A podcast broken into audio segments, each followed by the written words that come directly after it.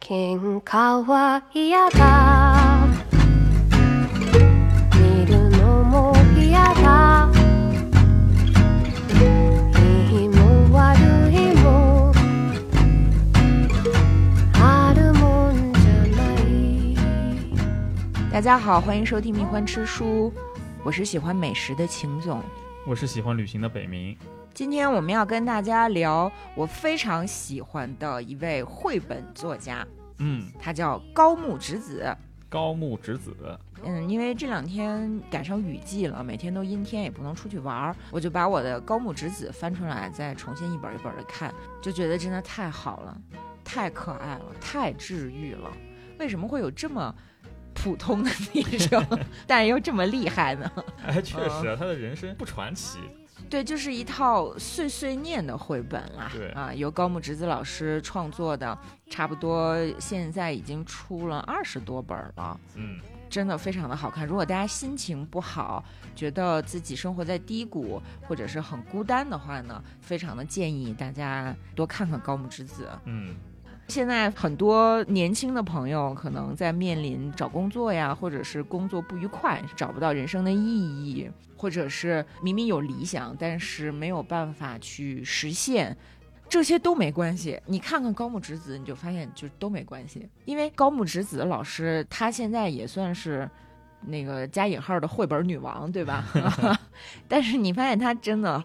没有太什普么女王通的，了，我觉得对。对，没有女王的气质，对，它就是我们每一个北漂、沪漂、嗯， 深漂，一个人在就是还挺老破小的出租屋里面度过了二十年的快乐生 活。啊他的梦想呢是做一名优秀的插画师，你说这算实现吗？这我觉得没有实对，现 这了应该也也不算实现，但是他找到了人生的另外一条路，这条路并不容易，但是呢，也算是水到渠成。就是在那么多的平凡和琐碎里面，你看到的是一个很胆小的女生乐观和积极向上的生活，嗯，但是她又不是给你打鸡血，呃又不是说你必须要这样，你必须要那样。嗯，但是也有人不喜欢了，有人觉得太琐碎。她确实就是鸡零狗碎儿，傻不拉几。 其实我知道高木直子挺晚的，嗯，嗯，就是在书店里面看到一个花花绿绿的书，走近一看，发现腰封上写着“绘本女王”这四个字，嗯，然后我就很不服气，我说是不是啊？就女王，怎么这么狂呢？对，就是怎么怎么这么狂啊！我看了那么多的漫画绘本，怎么你就女王了？嗯哈，就拿起来看了一下，没想到一发不可收 拾，一见如故，就一本一本的看下去。然后我还给我的朋友们安利，我说我说你你看这个，你看这个，你心情不好，你看这个。然后人家跟我说，啊翻你一个大白眼，对，就是 啊，我都看好多年了。嗯 平面国的译者菲比老师，他也跟我说，从很多年前就看高木直子，嗯，就好像有很多人其实都是在高木直子的陪伴下，这样一路走过来的。嗯，呃，有很多人其实是不喜欢这种类型的漫画，因为太琐碎了，呃也就是没各什种么吐故事槽性。，对，但是呢，喜欢高木直子的人就会特别的爱他，就觉得他既是自己，又是自己的一个好朋友，非常的希望他能够获得幸福，仿佛他幸福了，我们就幸福了。然后高木直子呢，他画的不能叫 manga，嗯，因为他们是自己真实的生活，对，像是日记。但是日本也有这种图文日记的传统啦，比如说像妹妹合同的旅行日记，嗯，我们都非常的喜欢。 那哎你想他那个作品里面，常常甚至整页整页的就出现了，不是他的绘画，而是他拍的照片，对对对，就吃了什么，去了哪个好玩的地方，都会拍照。对，但那些部分甚至看起来有点像旅游攻略，是，就是他的马拉松和美食之旅，还有那个节日三个主题，真的是可以把它当成是文化旅游的攻略宝典。嗯，比那些嗯什么马蜂窝要来的靠谱多了。啊是，嗯，但是大家很多人是在大学的时候入坑的高木直子，基本上都是他的前几本儿。他的前几本儿呢非常苦，啊就根本就没有旅行的钱。 他当时是为了自己的闯东京的梦想吧，带着七十万日元的巨款， 啊， 一个人跑到东京去。哎这也算是闯关东吧？日本的关东地区没什么 问题。对他当时跟他爸妈说：“爸爸妈妈，我要去，我要去东京。”他爸爸妈妈呢没有反对，但是呢也没有支持，反而在一边就那样吐槽说：“哎呀，说侄子经常是这样，突然想一出就是一出。” 但是还是很支持。嗯，虽然有很多的担忧，就是说啊，你一个人去那儿怎么生活呀？啊，你有没有想好啊？你可不要哭鼻子啊！然后直子呢，其实他是没有什么规划的，也没有想清楚到底要怎么去生活，他就是年轻人。非常天真、非常乐观的觉得，怎么着我都能活，我这不是还有存款的吗？而且就算我在闯关东的过程中失败了，我还可以回老家呀。是的呀，是这样的嗯呀。，然后毅然决然的出发了。嗯他在出发之前其实是有一个工作的。就是他念的美术学校嘛，后来嗯就按照大家想象的那种规划，进了一家设计公司，对，在名古屋的设计公司，然后画了一些什么婴儿的广告、 母婴用品有关的广告，然后发现自己画的婴儿一点儿不可爱，嗯，就觉得虽然我从小到大有一个特长，好像是美术，但是呢，画这些东西好像并不是我最想要、最喜欢的。嗯，我不快乐。对他觉得自己好像也不是很擅长这个东西，嗯，那我为什么不出发去找一找呢？啊，所以他决定去他能够想象到的最有机会的地方，就是去东京。嗯，那确实，全世界也没有多少城市比东京机会更多了嘛。但你从经济发达角度，除了纽约，可能就是东京了。你们巴黎其实是不太行的。啊，是上海，是上海，哎上啊、海北上海北京上海嗯北京上海啊。然后他就跟家里的爸爸妈妈、姐姐、弟弟还有狗告别，就嗯来到了东京。来到东京，刚租好房子，发现自己那七十万的巨款已经没了五十 万。因为东京的房租真的很贵啊，哎是，而且他租的是一个特别小，大概就只有几平方米那么大的一个小屋子，然后兴致勃勃的就开始了他的新生活。嗯哼哼没想到他连拿着自己的绘画作品去找出版社、找插画公司进行自荐的第一步都那么的艰难，嗯，就是。呃，他想的特简单啊，还还演练呢，就是那个说您好，请多指教，我是高木直子啊，这是我的作品，然后您有时间来看一下吗？什么的。结果人家说，哦，某某先生今天不在，你改天再来。然后他一下就泄气了，啊你，知道，对于一个初入社会的、没有什么经验，甚至有一点社恐的人来说，打一个电话都很需要勇气的。所以他就在他的书里面抱怨，他说：“说这个某某先生真是很讨厌，把我今天的勇气都消耗光了。你为什么今天不在呢？”嗯，这个心态特别特别的真那实，是很真实，对吧？就是在我们初入社会，不管是找工作、找兼职、找实习的时候，那个第一步是非常难的。真正踏出那一步之前，心里面有很多的构想嗯啊，，就是你怎么跟这个人事打交道，进入这个职场之后，你要怎么跟同事打交道，然后你脑子里面有各种小电影儿啊，就把它脑补的非常的丰富。但实际上，你发现真的是摁下那个波动 键，都需要你今天很高比例的这个勇气份额。嗯，你所以你知道我最初几份工作我是怎么找的吗？我电话我是不想打，就直接邮件嘛。邮件也一样啊，哇，邮件更恐怖在哪儿啊？就是发邮件，你要反复的去检查你这个邮件的措辞有没有标点符号的错误，有没有那个错别字，啊，然后你检查的特别特别好了之后，觉得我这个语言很得体，对吧？嗯，发出去，妈的，没放附件，我的简历没放上去，哎，你你发生过这种事情吗？无数次，好吗？啊，现在我们回头再看啊，觉得都是一些特别简单的任务，嗯发个邮件。我我后来给当时法国的各种高官发邮件，我都不处了。但是在最一开始找实习，或者是请导师给自己写什么推荐信的时候，那个太难了，嗯太难了，那个压力会大到想哭。当然你，你你可能不会了。我可能我一可个能没 人有不会。对于敏感型人格来讲，就是很难。啊，但是不管有多难，这一步你得去做，对吧？然后直子后来又打电话约上了，嗯他就特别的高兴，发现对方跟自己讲说：“请您明天下午几点几点来公司吧”的时候，他就觉得他人生已经成功了， 啊， 哈哈成功了吗？后来没成功啊哦，当然没成功了。啊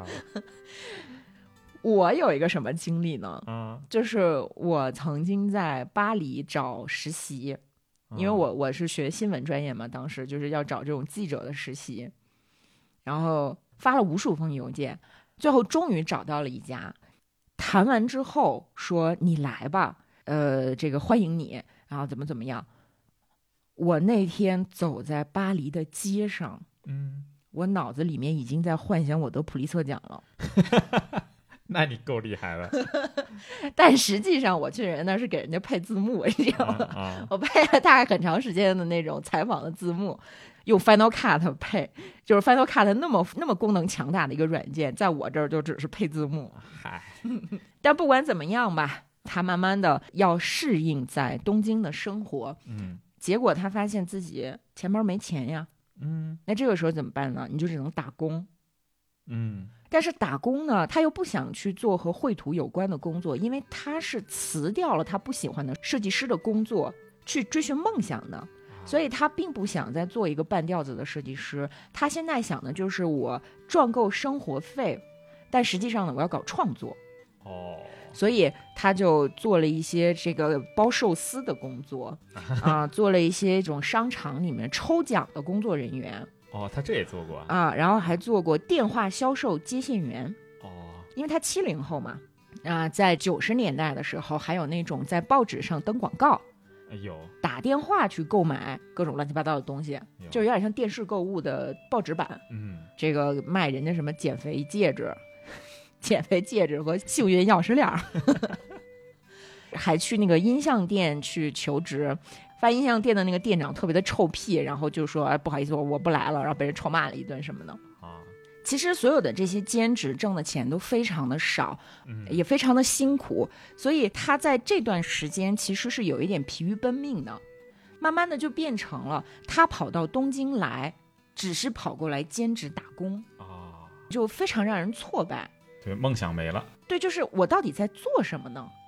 当然一开始做这些工作的时候还是挺愉快的。其实他在老家为了攒钱来东京，他不是有有七十万存款吗？啊是那七十万存款哪儿来的？是他在给一个搬家公司打工做体力活儿。啊。一对一百五十厘米的小个子女生给人搬家公司做体力活，会有很多细致的收拾打包工作嘛。哦啊，那个时候其实还好，因为你觉得我只是阶段性的在攒钱，啊，我做的这个事情目的性很强，它的结果在短期内也能看到。嗯但是等你真正来到了东京，你觉得应该开始一段新旅程的时候，你发现你怎么着也无法进入正轨，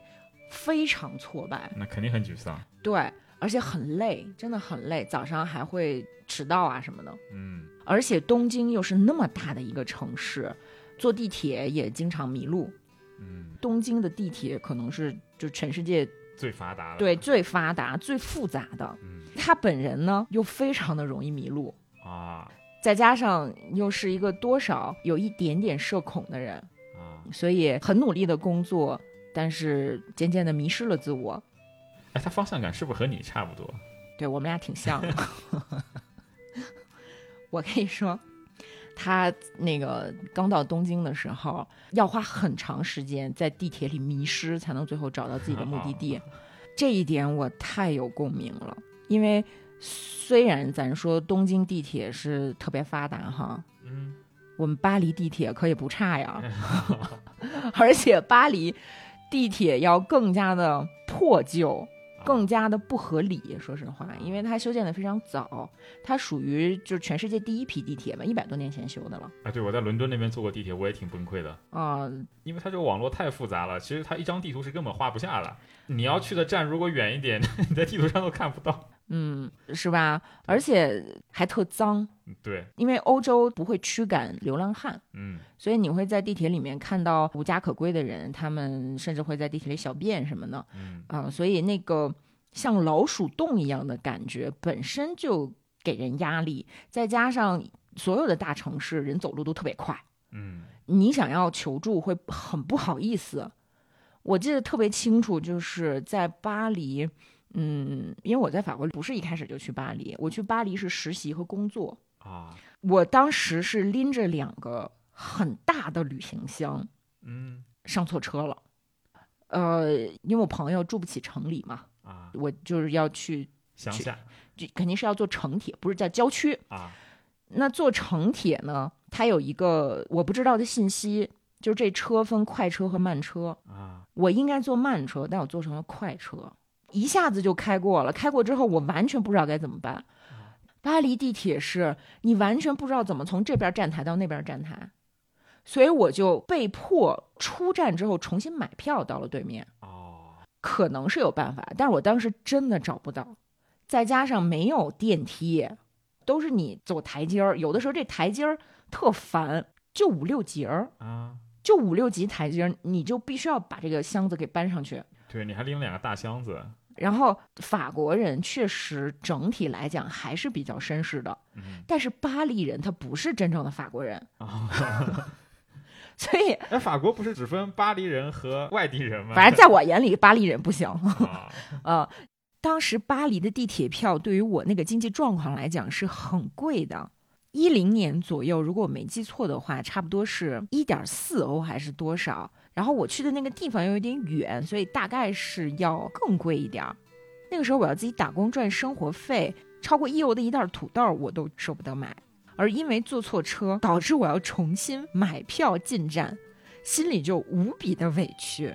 然后就是一边哭着一边拖着两个大箱子。巴黎还有很多小偷嘛，你知道吗？啊，对，那我非我就常很多害怕，就很担心。那五六节台阶，我一次只能搬一个箱子，啊，就是我是先梆梆梆搬一个箱子，然后再下去再梆梆搬一个箱子。然后有的时候这个台阶它不是五六节，它可能二十节儿。啊，你就担心被人拿了走了，哇塞，那个感觉，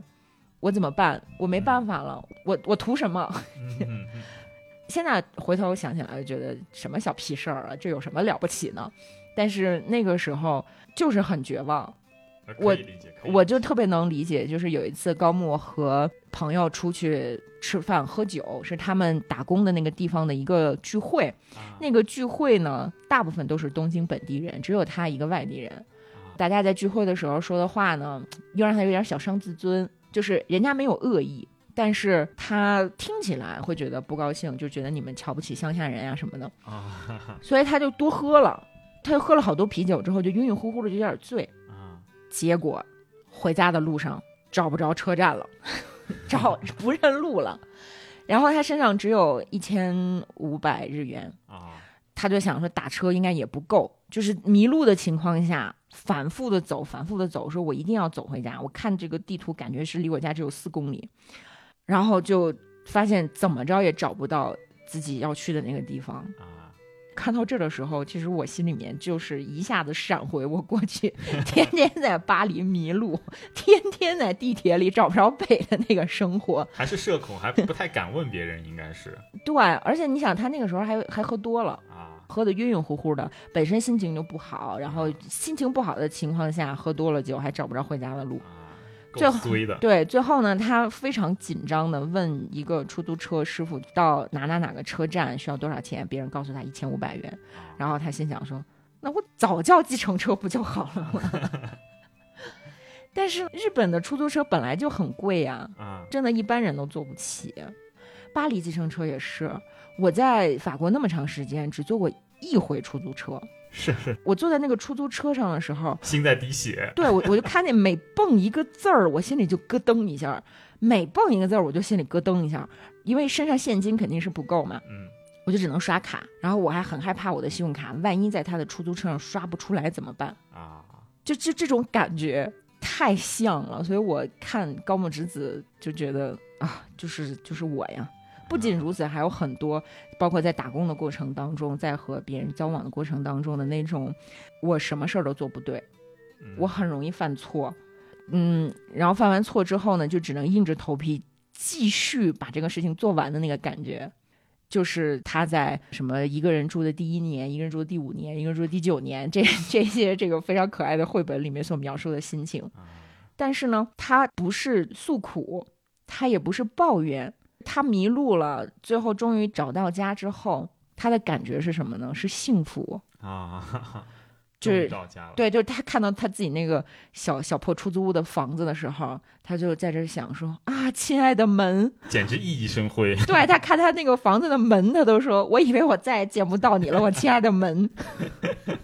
啊，真可爱。嗯，太真实了。包括他吃东西都只能买打折的食物，啊，他特别爱吃生鱼片，特别喜欢吃海鲜，但是生鱼片就是很贵呀、就是很贵。所以他就经常是等到最后下班的那个时候去买打折半价的生鱼有片，有有，对，半夜什么对吧？我们当时没钱怎么办呢？就是那超个市有打折的嘛，甚至就是嗯他认为过期了就白送了嘛，直接可以拿拿走的。这这你们英国呀，英国是这样的，我没见过，我没遇见过法国人抠儿。好吧？法国是只有你在餐厅打工才能把当天剩下来没卖掉的寿司啊，或者是饭啊什么带回家。啊，因为因为我当时那边 Tesco 它就是晚上刚刚过保质期，一些哦，菜什么的，其实那完全是可以吃的。嗯，那他就不要了嘛，然后你就晚上有很多的流浪汉或者留学生这一类就过去吃，哦，等着拿， 挺多的。哎，那我可能我冤枉人家法国人了，啊因为我住的地方离超市非常远，哦我根本没有办法在下课之后赶上人家打折的那个时间。哦，那有可能。嗯，所以我就只能去挑最便宜的超市买这个超市的挂牌儿的商品。啊，比如说有一个德国超市，德德资超市在法国叫呃 Lidl，我不知道人家德语怎么念啊，法法语念 Lidl，啊那个是所有超市里面最便宜的啊啊。然后每次去呢，你就买这个超市品牌的食品，啊！是是是是最便宜的，是，就各种各样的超市，你就去收集这些超市的那个，就是那个那个打折目券吗目录哦目录，然后那个目录上它不是有打折券儿，它会告诉你近期哪种商品会比较便宜，哦你一定要踩着点儿去，哦就是说礼拜一我买这个，礼拜二我买这个，就是这样的。哦我在英国认识了一个博士，一天到晚就研究这个东西。对对对对对，因为我这方面脑筋不太好使，所以我都是听我同学的，啊他买什么我就买什么。 啊就说这钱的问题啊，你看嗯那个高木直子，她要东漂，她身上带着七十万元日元，她就觉得很多了。那嗯九十年代七十万日元还凑合吧还凑合，啊！我当时去法国，我身上大概是带了五万块钱人民币吗？还是人民嗯欧币元，人民币欧元五万块钱，那得多少钱啊？那你这个有点少呀。因为我我是上公立学校，嗯也没有学费。嗯法国的公立学校在我那个时候，一年大概只要四千块钱的注册费，啊四千块钱人民币哦。哦，还真便宜哦。然后我的生活费一年算下来，就是省吃俭用啊，嗯五万人民币以内。嗯因为我申请的是学生宿舍，法国当时对于学生，不管是留学生还是本地学生的福利是一视同仁的，啊所以我申请的那个宿舍也很便宜，差不多一个月是人民币八百块钱。你不是说你后来忘了申请了吗？对我后来，由于我忘记是在第二年的时候重新申请这个宿舍，导致我无家可归过一段时间。啊，就那种窘迫、那种焦虑，就意识到自己做了一个错事的时候，全身一下子麻了，那个感觉冰凉啊。非常恐怖。嗯接下来该怎么办呢？ 你比如像高木直子，她没有钱，嗯她没法生活了，对吧？打他工对她，她打工的时候，她就去找那个那叫什么《打工情报杂志》。哦，还有这种的，对，因为那个时候没有像今天互联网这么发达，你在手机上刷刷就能找到兼职嘛。嗯那个时候就是要看纸质的杂志，嗯他看的第一家呢是一个意大利餐厅。他之所以看上这个意大利餐厅的招聘信息，是因为可以提供餐食啊。他他就想说，嗯，这个真不错。但是呢，我要先去看一看，我要先去打探一下他们这家餐厅到底什么样啊。他就去看看了之后，发现嗯还不错。但是呢，他就在想说，我要在这儿打工，会不会有这个问题？会不会有那个问题？会不会耽误我创作什么呢？当天就没打这个电话，第二天再打，人家已经招到人了。啊， 是其实我当时找工作呀、找兼职啊什么的，经历是一模一样的。啊，机不可失。嗯，但是如果你就直接上的话，可能就是地方很烂。对。不过这一点呢，也教会了我一个道理，嗯，就是当你觉得这个机会被你错过了，很可惜的时候呢，你不用太焦虑，就说明命运它对你另有安排。嗯你比如说，我曾经错过一个实习，那个实习呢是一家时尚杂志。哦，当时对于我这个土包子来说，我觉得能在一家时尚杂志里面去当记者，虽然实习生嘛，可能又是那个字幕什么的，但是那那很很高级啊，很光鲜亮丽啊，对吧你？但是由于种种原因，反正是错过了嗯，啊。但是错过之后，你发现还有其他的机会，其他的机会才是真正属于你的机会。嗯，你你看，包括那个就是没申请宿舍什么的， 没申请宿舍，你觉得完蛋了，我错过了，我是我是傻叉儿吗？哎租房好贵的，开玩笑呢。，对啊，然后我就开始找辙，因为我当时没有时间去打那么长时间的工嗯赚学费，而且其实学生签证也不允许你每周超过二十小时的对这个工作，对，所以我就找了一个，相当于是什么呢？相当于是这种。家政人员免费换取住宿的这么一家人，啊，他们家有一阁楼，那阁楼呢没厕所，没有洗手洗脸的地儿，嗯，但是呢，可以免费提供给你，前提是你要在他们家负责给孩子做饭。啊，但是说实话，我你说我我会做饭吗？ 我会会，那当然会了。其实也不是那种很复杂的做饭，嗯，因为这家人是有三个儿子，都是青少年嗯，初高中，爸爸工作非常忙，就是他们家就中产阶级吧， 嗯，妈妈是模特儿经纪人，也很忙哦，所以呢，我就负责给他们家孩子简单的热个饭，或者是就是他们认为我会东方料理，你知道吗？ 就是你简单给孩子做一口，让他们回家能吃个热饭就行。啊，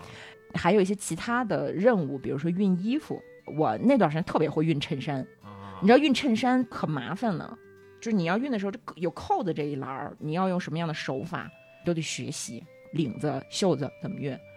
但是后来做了一段时间，我就发现晚上上厕所太麻烦了，嗯因为你在阁楼上住，它那个楼不是独栋，它实际上是一栋楼里面有很多家人。哦，等于说我要拿着钥匙把他们家的门打开，我才能进他们家去上厕所。啊，再加上他们家阁楼是没有网的，所以我写作业只能在厨房里写。啊，后来我就说，那个真不好意思，我发现我还是不是特别适应这种生活方式，啊就是那意思就是辞职吧啊啊。然后那家的主妇就非常的生气，她认为我是去骗他们家的居住证明的，哦，啊，那也可以理解。对吧？但是你很委屈啊，嗯，这个时候就是那种人在他乡，你身上长了一百张嘴也说不清楚，而且你也觉得确实是对不起别人，都没脸跟别人争执去辩解，嗯，就很难过嘛，压力特别的大。但是我要说的不是我的委屈，嗯，我要说的是，在所有的委屈之后，会有一个新的机会。因为离开他们家之后，我就找到了一个看狗的工作。 特别开心对，就是有一个老太太，啊她是做餐饮的，每天非常的忙碌。啊然后他们家呢，为了防贼，就养了两条巨大的杜宾。啊然后那两条杜宾被邻居投诉，白天不允许他们在院子里面玩儿，啊所以就需要有一个人按时的带他们上厕所，带他们运动，啊！晚上呢照顾狗狗。杜宾精力呢也是无限的一种狗是他们家呢要收一点点费用嗯，那个房租就很低很低了。啊。后来因为相处的好，人家把房租都给我免了。哦啊，然后那两个狗呢，也给我当时的这种，呃我当时不是在巴黎，我是在马赛，给我的马漂生活带来了非常大的慰藉。啊嗯，上学其实也很辛苦，因为就是用外语学文科，然后作业也特别的多。我每天写作业的时候，狗狗就坐在我的旁边，非常绅士大杜宾啊，像人一样。我坐在那个小沙发上，它就挤着我， 一屁股坐在我旁边，盯着我写作业啊，啊。那挺可爱的这杜宾。对对对，当然中间也有很多的烦恼，比如说晚上他非得要出去抓刺猬，啊你不让他出去抓，他就一直叫。啊然后等他出去抓完刺猬之后呢，他就咬着不放，刺猬又扎他一嘴血，啊！然后你就得非常谨慎的从杜宾嘴里挖一个刺猬出来， 你知道吗，就是刺猬就扎手啊，你很难掏出，而且你知道杜宾它的咬合力非常强，对，非常强。就是你把那个刺猬掏出来那一瞬间，它那个嘴会在空中啊这样就 snap 一下，啊，发出吧的那种声 音，然后你就想说，哇塞，我差点手就没 了，就经常是有这种生活的小插曲。但是如果没有之前你受的委屈，如果不是忘记了申请学生宿舍的话，你就没有办法有这样的经历啊，嗯你就是无法交到这么好的狗朋友。嗯，后来人家老太太还有她女儿什么都对我特别的好。啊我就没交到狗朋友。 你就没对你的生活就太顺利了对。嗯，包括我打工，那个一开始想去中餐厅打工，哎，我算了，这期我多跟你们分享一点我当年的那些糗事儿吧。就是在餐厅打工，因为我也没有什么服务员的经验，我也没有人家的技能，所以我就只能做一点零活儿，就配合别人。嗯就大部分是打咖啡或者是饭后甜点，搓那个冰激凌球儿。啊，你以为那很简单吗那？不就是一大桶冰激凌里面拿一个东西挖出来吗？那不是一个球吗？你以为那很简单吗？我刚开始做的时候，别人觉得这件事儿如此简单，根本就不用教你，不用带你。但是你发现你不行。我也算是从小到大一直被人认为说很有独立生活的能力，自己又想办法出国了什么的。啊，但是你搓不好冰激凌球，哎，为什么还要搓球啊？你拿那个小圆勺在那个桶里面这样搓冰激凌球，特别特别的使劲儿，那个球才是实心儿的。哦，你一开始搓那两下，那个球它就是一片儿一片儿这样卷起来，里面芯儿是空的，那个客人会投诉你 的。哦，但是我那一开确始实并不知懂道，啊，其啊实也不是很难的事情。但是当你不知道，然后你头两次上手失败了，被投诉了，那个就很难过，哦很难过。而且就在同一家餐厅啊，他问我会不会打咖啡，我说我会，但实际上我不会，啊！你骗他说你不会是我以为我会。啊，我说这有什么难的？不就是咖啡粉放里头？我看无数人打过无数遍的咖啡，啊但是那个咖啡粉啊，我放少了，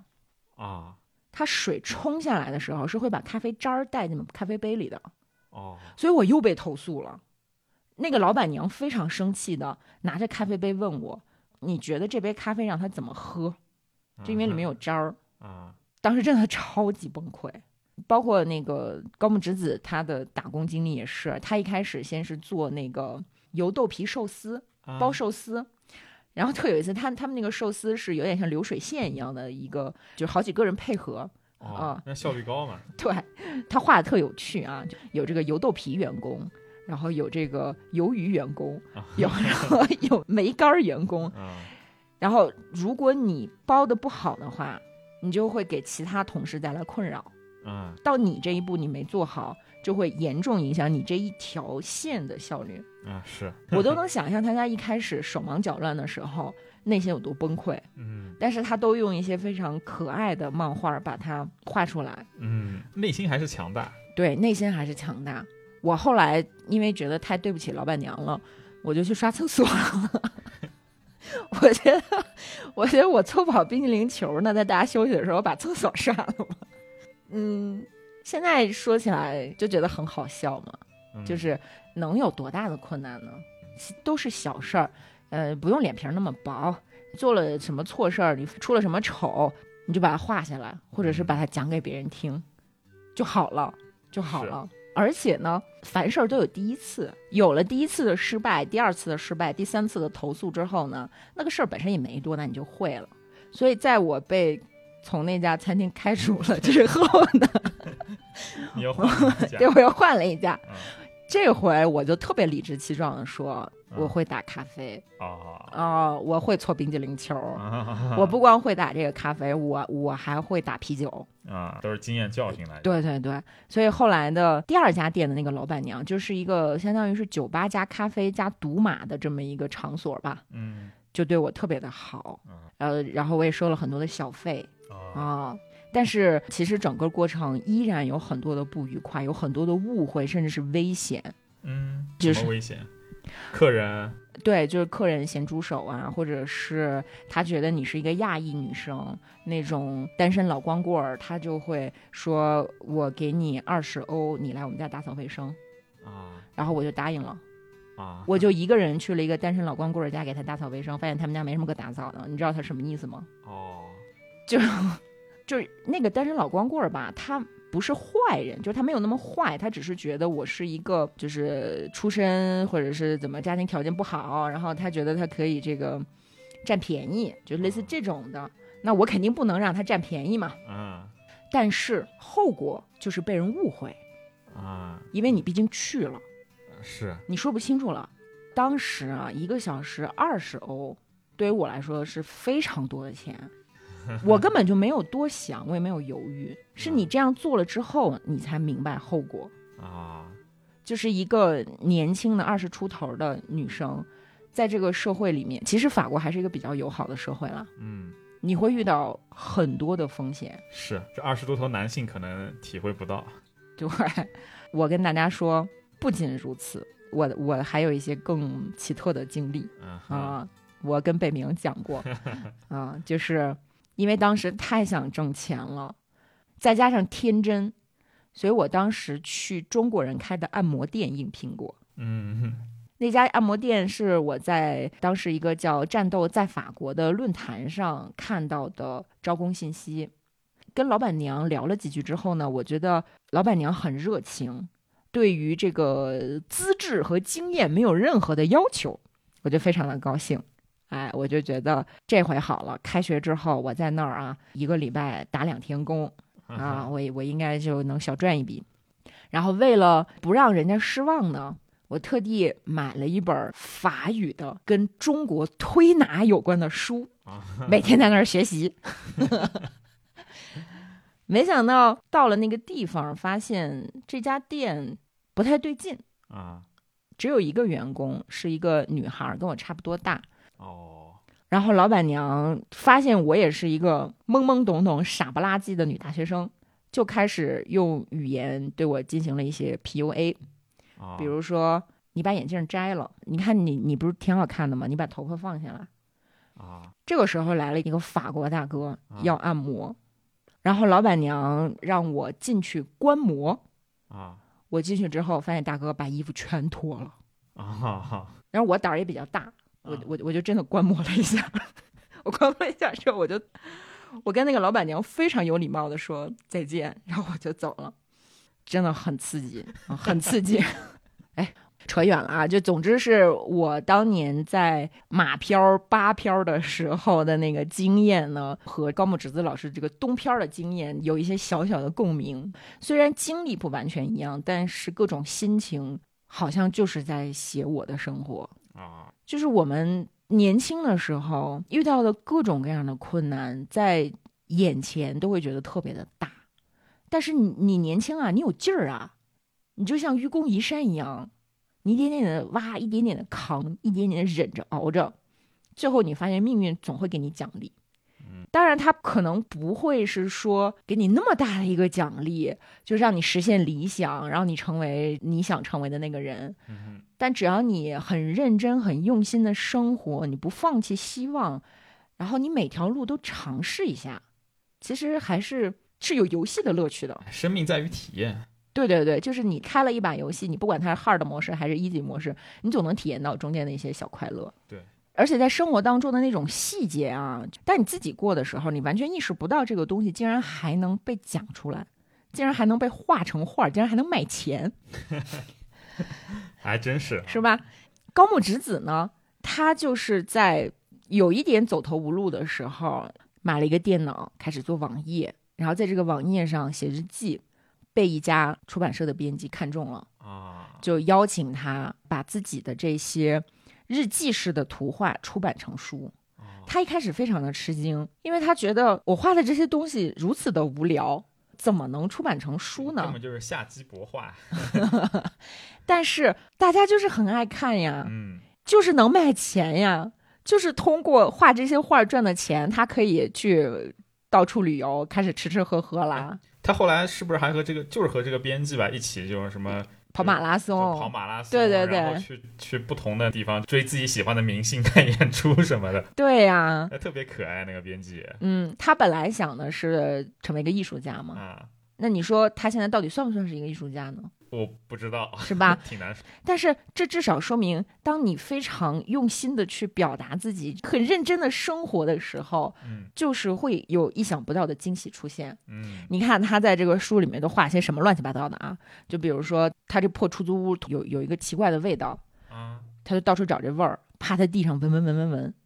你说这这算什么？ 这这这算什么能够出版的内容吗？但是你画出来之后，就发现无数人的共鸣啊！大家都很喜欢。每个人的生活当中都出现过类似的小事故吧？哎，其实它嗯就是表达了大家都了解，但是没有人尝试去表达过的东西，对，就这个是意思。可能二十世纪下半叶的纯文学会这样搞，嗯但是纯文学看着多累啊！啊他可能有一个更大的野心，但是直子没有野心啊，直子就是简单的告诉你，嗯，我趴在地上找我们家的异味儿。 就很嗯轻松。这书这一套书看起来都都特别轻松。嗯对啊，然后包括后面她不是四十二岁结婚了吗？嗯她是怎么认识她老公的呢？就是她在朋友的办公室里面办公，然后隔壁有一家店铺，然后那个店铺的老板曾经给她借过电钻，他们就认识了对。然后有一天呢，她的朋友从老家给她寄来了一只超大的螃蟹北海道的那个雪蟹蟹，蟹啊，雪蟹很好吃他啊。那个注释还注的特别有意思，什么腿脚全部伸直有一米多长， 什么哇！然后，那他一个人吃不了，他肯定就要请办公室的朋友一起吃嘛。嗯但是那天他收到蟹的时候是晚上，办公室只有他一个人，他也没法搬回家，办公室的冰箱也满了，所以他只能借隔壁老板的冰柜来冻这只蟹。嗯，那老就是板那。个电钻老板，呃，就是那个电钻老板嘛，他就很不好意思的把那个雪蟹藏在人家的冰柜里面嗯，然后等到他第二天要请同事吃这个螃蟹的时候，他要想，那那个旁边老板都看到我有螃蟹了，我不请他也不合适， 然后就把那个老板给请过来一起吃。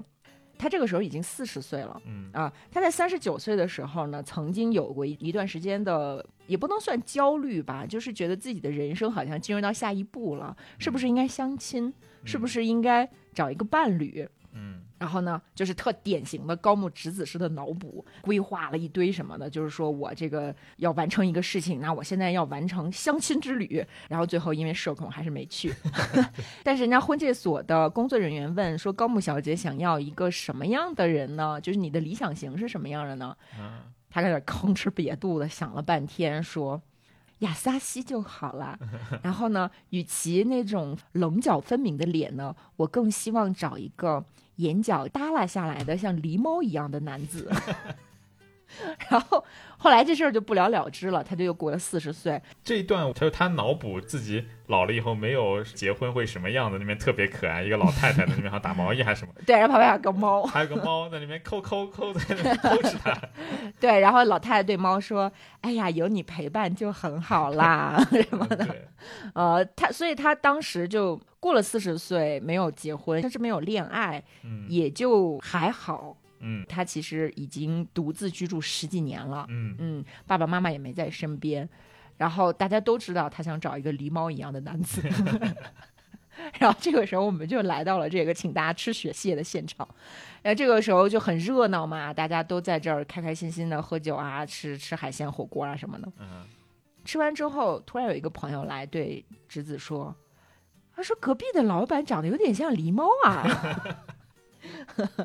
从那天起，侄子就有一点不好意思的，总会关注到的嗯别人。然后有一天，那个隔壁店的老板突然贴着说：“我本店要休假一天啊，啊？为什么呢？因三为天三天，呃呃休假三天。五月三号到五月六号，你就看的不 仔细。呃然后是日本的五月五号是他们的那个相当于日本版本的儿童节，嗯， 然后那个老板还跟他很不好意思说：“哎呀，你看我都这么大了，还要过儿 童节。那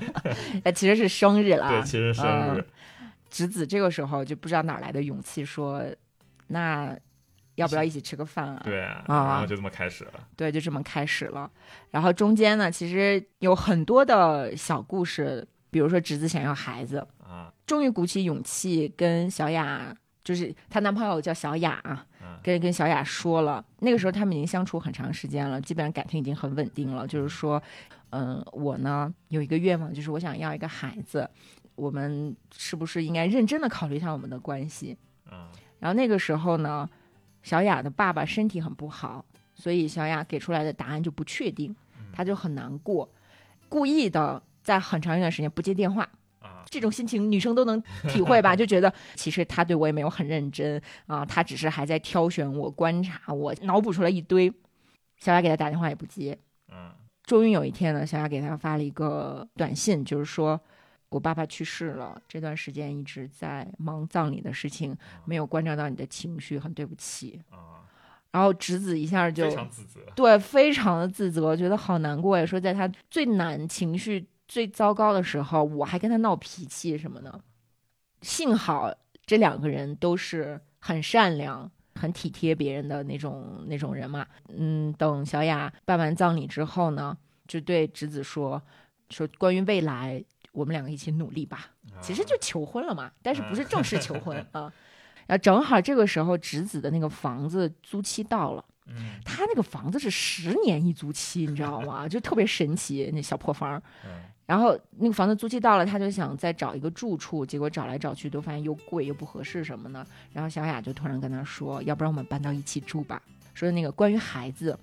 嗯，就日本人的那种很暧昧的语言是吗？一起努力生活吧，很真实，也很感人。但是因为直子的画风呢，就是那种所有人都是 Q 版的， 你也不会觉得伤心啊，也不会觉得怎么样的，就是其实是一直在笑着去看。对，就这个故事过去之后，后面一段也很有意思啊，要把自己的男朋友介绍给自己的。呃，介绍给爸妈，，专门跑一趟自己老家，好像也很麻烦。但如果让爸妈特地跑来一趟东京呢，又觉得不好意思。对啊，所以那个侄子就想了一个办法，就是他他老爸特别喜欢看相扑，对，然后他就买了那个相扑的票，说爸爸妈妈来一起看嘛， 然后顺便呢就看一看自己的这个未婚夫。对，特别可爱。然后发现小雅也很喜欢相扑啊，对，跟老丈人聊的巨开心，他们俩就这样开始了一起生活。这其实就是他一八年的那个故事，专门为脱单画了一本书。其实我看到这本的时候，已经对高木直子很熟悉了嘛。嗯，我看那个豆瓣有邻说，什么啊直子结婚了，感觉自己被抛弃了。但是还是给人家打了一个五星，就是因为大家真的很希望看到他幸福。这个时候他已经四十二岁了，嗯，所有人都在说说一定要幸福啊，侄子就这嗯种，还挺温馨的。他们现在女儿已经五岁了，嗯， 中间还画了两本书，就是不再是一个人吃饭啦，嗯高木直子全家吃饱饱万岁。 对，确实，你看这本书真的是陪伴一个人，他就跟那种邻居家大姐那种感觉一样，就是我呀，嗯，就是我，啊，行行行， 你看的可能是你自己，我看的感觉像邻居家大姐那毕竟你没有办法代入 了。嗯，对她现在已经是一个五岁孩子的妈妈了。嗯专门画了一本书，叫《妈妈的每一天：高木直子手忙脚乱日 记》，这是她自己当妈妈，嗯但是她妈妈也特别的有意思。啊，她之前画过一本书叫《三十分的妈妈》，就你满分一百分，对，就是他妈就就很没溜儿，啊，上班也迟到，然后给孩子做的饭也非常的潦草什么的。嗯，侄子生完孩子之后，其实日本也是要类似于坐月子的，嗯那个不叫坐月子，是妇产科医生建议她产后三周卧床休息，啊，因为她是剖腹产。哦，嗯，哎，生孩子真的太难了。这么可爱的画风，你看到她生孩子的那一段的时候，你也觉得就是对母亲真伟大，真的当妈的太了不起了。然后她她这不就是相当于坐月子吗？她妈妈就来帮忙，啊，早饭和晚饭呢是由老公做。就大家不要以为日本的男人都是那种很大男子主义啊，就你看直子她老公还是毕竟是个狸猫一样的男子，对，毕竟是个狸猫一样的男子。他们家都是她老公做饭、炒菜呀、什么的，还用中华铁锅。哦，那铸铁锅又大又沉，对呀、因为直子她二十年的单身生活，让她做饭都是一些很简单的饭菜，啊，她的胃口也是那种很典型的日本胃。但是他们俩在一起之后呢，就发现说这个两个人的体重都有所增加。哦，就是在他们刚认识的时候，其实她老公做饭并不是特别好，啊，但是他们搬出去自己小两口住之后，她老公每天都在研究厨艺，而且特别喜欢看那种美食连续剧，有有一个叫什么《美食侦探》，然后然后她老公还特别喜欢看一电视节目叫《侠饭》， 就是就是侠客的侠，然后吃吃饭的饭。包括侄子妊娠反应的时候，闻到那种饭味儿就恶心嘛，啊然后她老公就变着法儿的做清淡的她想吃的东西给她开胃什么啊的，这是还挺好的。分娩的时候也是，老公在旁边儿要辅助媳妇儿生孩子，就是要帮助她按住腰啊，怎么样？因为她阵痛很痛嘛。啊，结果侄子生完孩子之后，发现老公身上青一块儿紫一块儿，都是他踹的， 就是还不错啦，还不错，就是还不侄错侄子的眼光还不错，对，不愧是个狸猫一样的男子对，嗯，然后然后其实刚才是要说他妈，啊他妈不是来帮他吗？啊，要给他做午饭，就嗯中午这顿是妈妈来做，然后妈妈呢就问说侄子想吃什么，侄子啊就很怀念自己小的时候妈妈的味道嘛，啊啊，就说我要吃亲子饭，他妈就呀，这都十几年没做亲子饭了，可能会做不好哟。做出来之后，那个饭呢就黏唧唧的，嗯然后他妈就说：“哎，不好意思嘛。”然后侄子说：“没有啊，妈妈做的饭一直是这个味儿啊，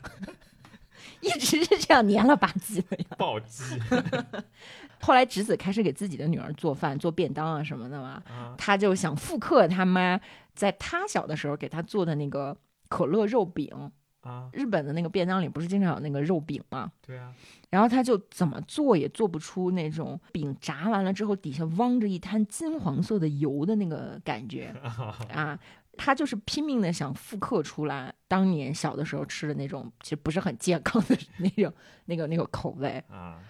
就母女嘛，听着啊我都饿了，是吧？肉饼那多多爽 啊！对，看高木直子的书，你一定会饿，你嗯一定会馋。我为什么这么喜欢他，也是因为我很喜欢吃东西嘛但他。确实是个吃货，对他真的太爱吃了，嗯不管是从他一个人东漂儿随便弄一点那种很简陋的食物，就 B 级美食嘛，对对对对对，就是高碳水果腹的东西，嗯，到后面四处旅游吃小吃，还有他跑马拉松。你知道马拉松其实是一个和美食有关的运动，哎，因为那各地举办马拉松的时候都会去提供很好吃的东西在在路上给 选手吃。哦，然后每次侄子去跑马拉松，除了去领略各地的风土人情之外，有一个特别重要的动力，就是去吃当地的好吃的， 就是这个举办方提供的各种好吃的。啊，那挺可爱。而且他特别会画，你啊看那个，不管是深夜食堂还是孤独的美食家，你就觉得日本人特别的会画吃的。嗯，说到这个，不只是漫画，哦，做游戏，你知道吧？最终幻想，你作为一个网游，你其实做什么人物啊，或者做这种怪物、啊、这种建筑模型都有点糙，但里面出现的实物模型 奇奇美无比，我非对常震惊。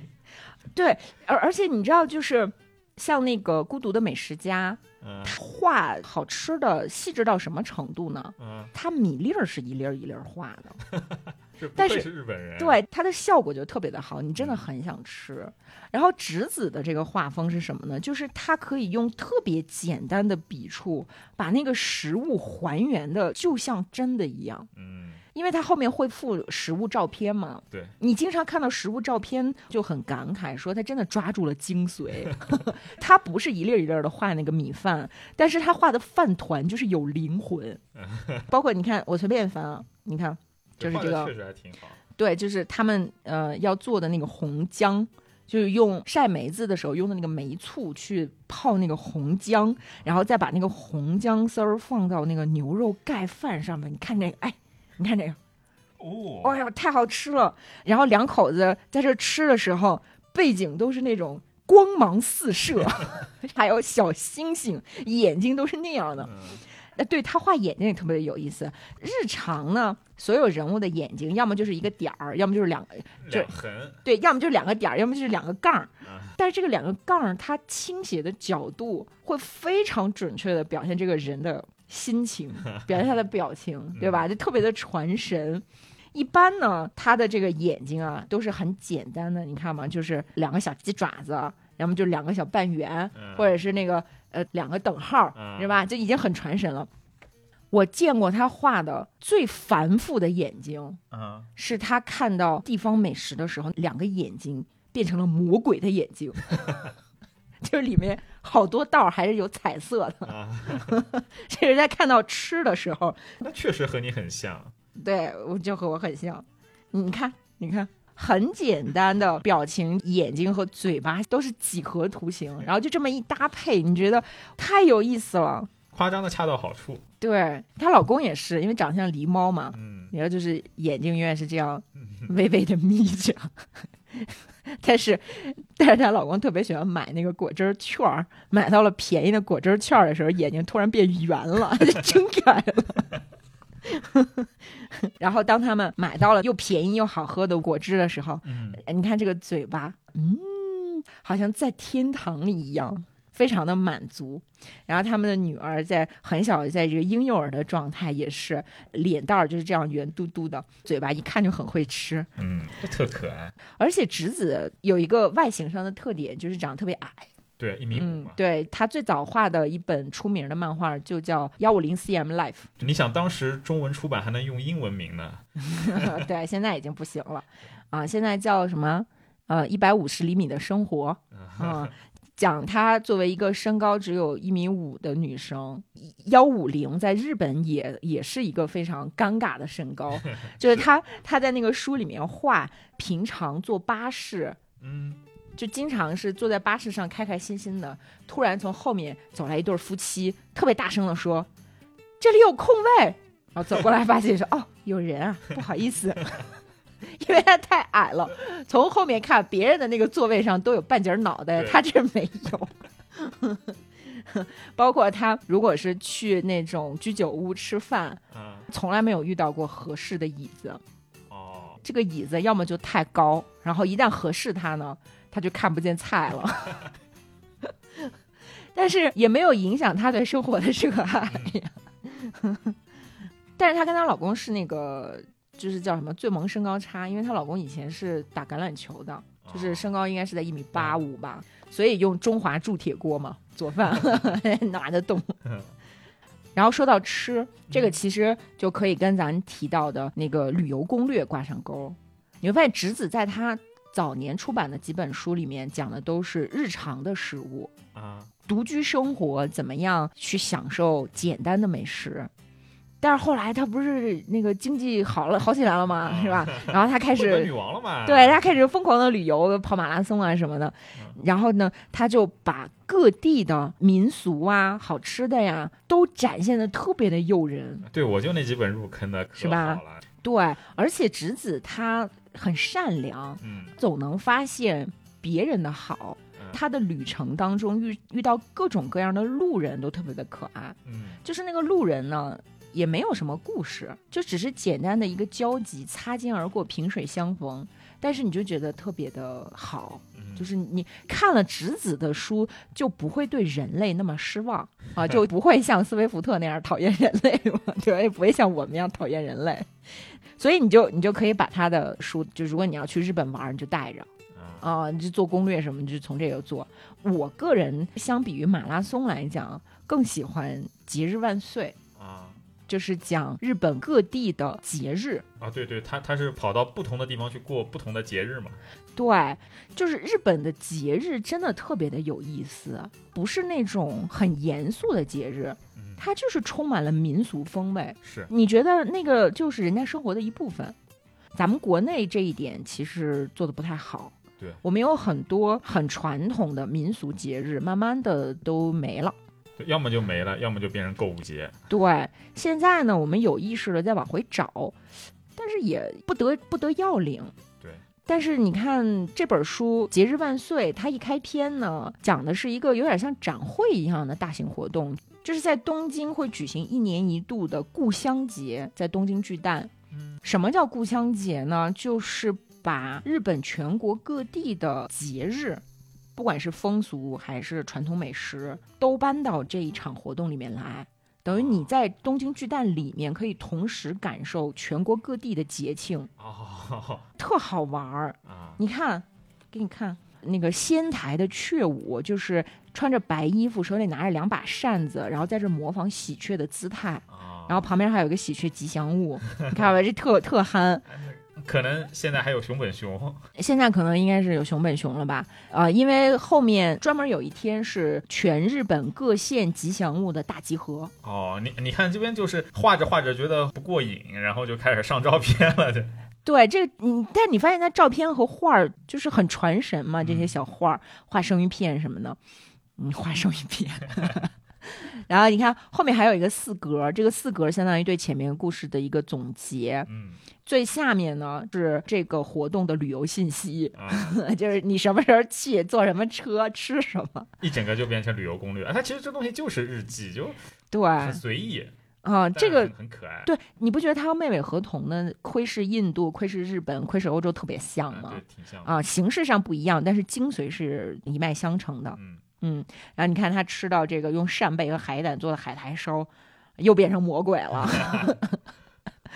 然后他的旅行当中也有很多的惊喜，比如说他们要去青森县的红前市去赏樱花，嗯第一次去呢，樱花凋谢了。啊然后没赶上，是在另一本书里画的。然后有一个书迷粉丝给他写信说，两位千里迢迢的赶来，没有看到樱花，觉得很不好意思，很对不起，然后希望你们下次再来。然后他们就觉得不能辜负了粉丝的好意，又组织了第二次两个女生去 青森啊县，，就和他的一个好朋友叫马场小姐，然后他们一起去，结果发现今年是暖冬，樱花又提前了。等他们到的时候，这个樱花又凋谢了，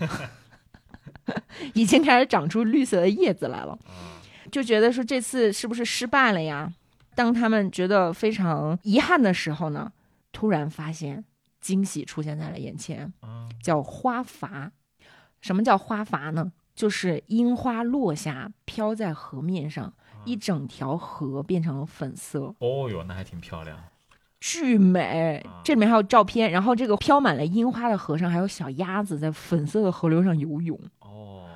超可爱。然后因为樱花凋谢是不枯萎的嘛，嗯，一个一个花瓣就像小船一样飘在上面。哦由于这一条河是满满的粉色，所以每年都有游客走到这儿的时候不知道那是河，然后掉进去。 你看可能这就个是照片，就像一条樱花小径嘛，哎呀，好漂亮啊！对吧？嗯，同时呢，旁边有一些其他品种的樱，比如说垂樱啊，现在呢就还在开。啊，其实大理也是啊，大理这边的那个主流的樱花开完了之后，日本晚樱不是又开了一波吗？啊对，嗯，大理这边开樱花也特漂亮。对，大家可以来大理看樱花啊啊、然后哦，后面还有一个宫城县的佳美区佳美镇有这种和老虎相关的节，啊叫火符虎舞，其实是当年总是有火灾。大家祈福的时候呢，就用老虎的形象去跳舞，形成的这么一个民用俗。啊老虎去镇火，对，所以呢，在这个火火舞节就会有类似于像舞狮这样的活动啊嗯啊，但是呢，他们的那个就是日本的火日本的五虎，反正反正那个面具特别奇怪，特别丑， 但是有一种丑萌丑萌的在里面，嗯全是由当地的初中生去扮演这个老虎。哦，是啊陌生还 是然后因为侄子是属虎的，他啊特别喜欢老虎，所以他在这就特别开心。你看，还有这个呃老虎尾巴形状的豆腐寿司，然后还有老虎的面包。啊，你看这个老虎的面包脸被挤扁了， 这是老虎吗？对，看着好像拉布拉多呀。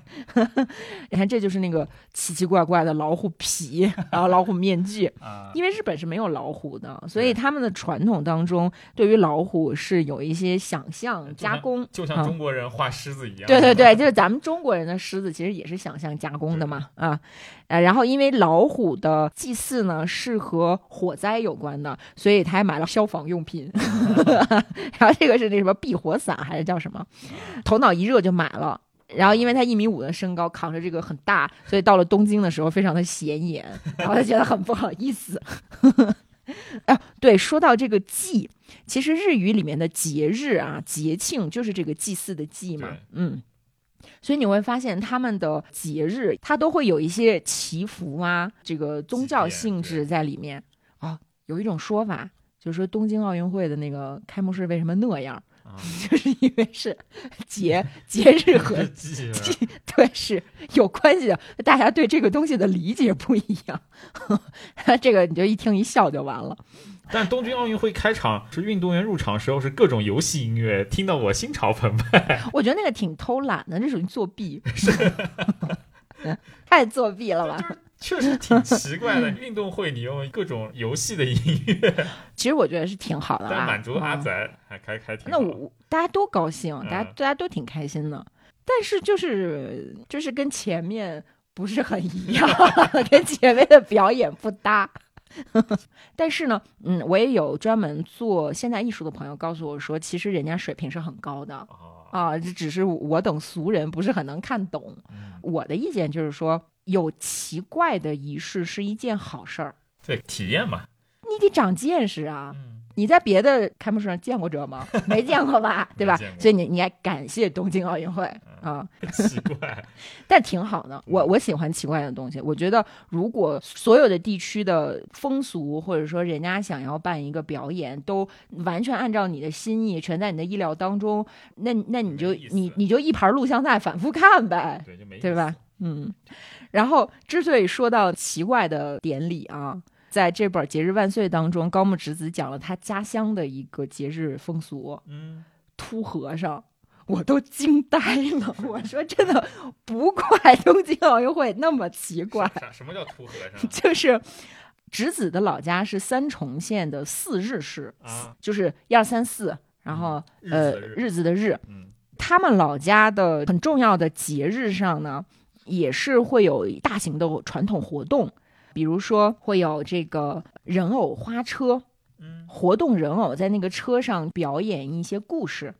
那非然常后赛博朋克听起来，啊。对，这个其实是日本的传统，大家都知道嘛。嗯，然后呢，就直子他们家乡的庆典，在最高潮的时候会推出来一个秃头和尚的人偶，是日本最大的活动人偶。哦，然后这个秃头和尚，他真的是一个和尚，站着，身上穿着那个日本的浴衣，嗯，然后呢就这样嗷嗷嗷走，走到别人跟前呢，脖子突然嗡儿就长出来了，哦变成一个长脖和 尚。那不就是鬼怪、飞头蛮之类的东西吗？然后呢还会往前伸，往前伸的 时候舌头哇这样突然伸出来，还会变换表情。哦，这个是侄子童年的梦魇，就是他每次去都会被吓哭，啊所以等他长大之后，觉得说我这回应该不害怕了吧？啊，但是发现啊，依然很可怕。 果然，周围的小朋友同时哭了起来， 觉得太可怕了，觉得到底是谁发明的这个东西？ 但其实，据说秃头和尚是江户时代后期制作的一个人偶，用来吓唬恶作剧的那个盒子，就是一丘之貉的那个啊盒。啊日本传说里面，这些河呀、狸猫啊，不都会变化恶作剧嘛？啊，哦，那就是江户时代就保留到现在的吗？没有，啊，后来呢是明治初期的时候把它进行过改造，哦，那江户很古老。到现在那也非常老了。对，所以呢，这个秃头和尚是他们家乡的一个呃 IP 啊、啊，后面还有秃头小和尚是他儿子，你知道和尚的儿子。 然后你看，还有这个秃头和尚的马克杯、秃头和尚的点心，还有秃头和尚的纸质人偶什么的， 就是促进当地的旅游消费，你知道。然后你看，这个是那个照片 儿，哦我看到了，所以我说可怕。真的挺吓人的。嗯，所以你说东京奥运会是改良版，对吧？你真给来这玩意儿，嗯全世界人民可能都有点害怕。 你看这个小朋友们就吓成这样嗯，啊，成年人也觉得非常的害怕， 成年的侄子。然后因为秃头和尚非常的高，走路的时候还得用两根杆儿把他路过的电线给支起来，让他从底下穿过去。 这个这是他家乡的一些很奇怪的这种节庆活动嘛，那也也有那种特浪漫、特漂亮，就是所有人都会想去的。山口县的流井市有一个金鱼灯笼节，全是金鱼，啊，天上挂的全是金鱼灯笼 那，还有点梦幻呢，然后还有那个金有点有有点 Q 版， 对，张圆，然后可以说还有他们做那个巨大的金鱼人偶在路上走是吧？嗯，不知道为什么就有那种精壮的小伙子推着金鱼开始旋转， 转的都出残影了。就你不明白为什么在人挨人人挤人的地方，这个金鱼突然开始旋转，就把周围人都挤跑了多有趣啊！对，啊。然后你看油桶上也是金鱼，还有各种表情的金鱼，哭的有笑的，还有这样傻不愣登三白眼儿的，还有那种漫画表情的。你看这消防栓上是这金鱼在那儿呜噜噜噜噜吐水，金鱼文具套装哦，是吧？就特别的漂亮可，爱。嗯，就很浪漫哎当。然，少不了的那一页上又有吃的照呃，片。对对对，他们吃的是盐国的拉面，还有瓦片荞面。瓦片荞面是在瓦片上炒的那种绿荞面，在瓦片上炒吗？对，诶，据说味道非常好，吃美了。哦嗯，啊，我也想吃。然后还有他们最著名的盂兰盆舞会，嗯盂兰盆舞会是真的跳舞哦，嗯就是跟咱们广场舞差不多。然后他们每支曲子都有固定的舞蹈动作，啊，侄子呢就很想去跳，加入到那个气氛当中嘛。但是由于自己就是四肢不太协调啊，进去跳的时候，就一边跳一边问小雅：“你看我跳的怎么样？”然后她她老公在旁边说：“嗯，就很像做体操。” 你知道日本的舞蹈其实是需要身体挺得很直不动，然后呢手部动作很流畅，嗯啊，但是直子呢就很僵硬啊啊，就是就是像做体操一样。后来他跟那个他的好朋友马场小姐，就是说我们一起参加舞会吧，他就每天跟着电视教学练舞蹈动作。后来发现说还是跳的不够好，到底差在哪儿了呢？啊，差在哪儿了呢？就是说可能因为没有穿和服。哦，好，然后又整了身和服。对，然后他们就翻出来自己的那个和服浴衣，穿好了这个和服，因为日常他们也不穿木屐和和服嘛，就还有一点不适应。但是这个时候发现说，当你要注意和服裙摆的时候，跳的那个舞姿就果然是更加端庄了啊啊，然后自我感觉更好，跳的特别开心。然后他画的也特别的好，就是你仿佛能看到他们这种大头小人儿在做这个舞蹈动作，也特可爱。然后歌词也特别有意思，呃，有一首歌叫《探坑节舞曲》，他们的那个歌词是什么？月亮出来了，月亮出来了，哎咦又咦。由于烟囱太高了，想必月亮上也全都是烟吧。 哎哎， 真是日本。我觉得特别有想象嗯，哎呀，好开心啊！我特别的希望咱们国内也能有这种真正属于当地人生活一部分的节对日。商业是附加，而不是为了商业整了一个节日出来。其实你就这个意思嘛。嗯，哪怕从我们从现在开始发明都来得及。我们大理有赛马呀，对，你看这边少民比较多嘛，嗯就是作为傣族自治州，大理这边的节庆很明显就更多，对，而且也更加自然真实。对更加对它，它不是很生硬的。就不管怎么说吧，咱们这期其实主要还是推荐书啊啊，咱们还是要还是这个给啊、热爱生活的大家推荐高木直子的作品，希望能给你带来轻松快乐、一点平凡微小的感觉。头一大次数没背完回家，人人多少都有些坏习惯。今天这样，明天一样，怎么办？我总不能永远这样，会完蛋。下定决心，把缺点打倒，不怕跌倒，信心最重要。我们都是这样长大，掌心里阵阵好，噼里啪啦，呼噜哗啦，铅笔找不到，听听看看，听听看看，上课又迟到，呼妈妈，呼呼哈哈，做事不能一团糟，掌心里阵阵好，噼里啪啦，呼噜哗啦，这一次会更好，听听看看，听听看看，人小志气高，呼妈妈，呼呼哈哈，零十八不到佛教。扣押次数没背完回家，人人多少都有些坏习惯。今天这样，明天一样，怎么办？我总不能永远这样，会完蛋。下定决心，把缺点打倒，不怕跌倒，信心最重要。我们都是这样长大。手心里阵阵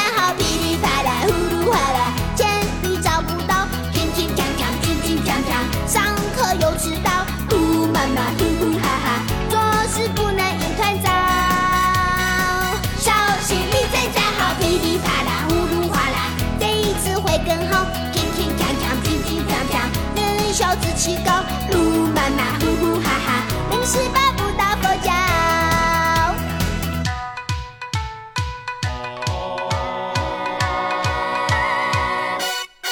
下定决心，把缺点打倒，不怕跌倒，细心最重要。我们都是这样长大，稍息力真加好，哒哒哒啦滴哒，噼里啪啦呼呼哗啦，铅笔找不到，听听看看，听听看看，上课又知道。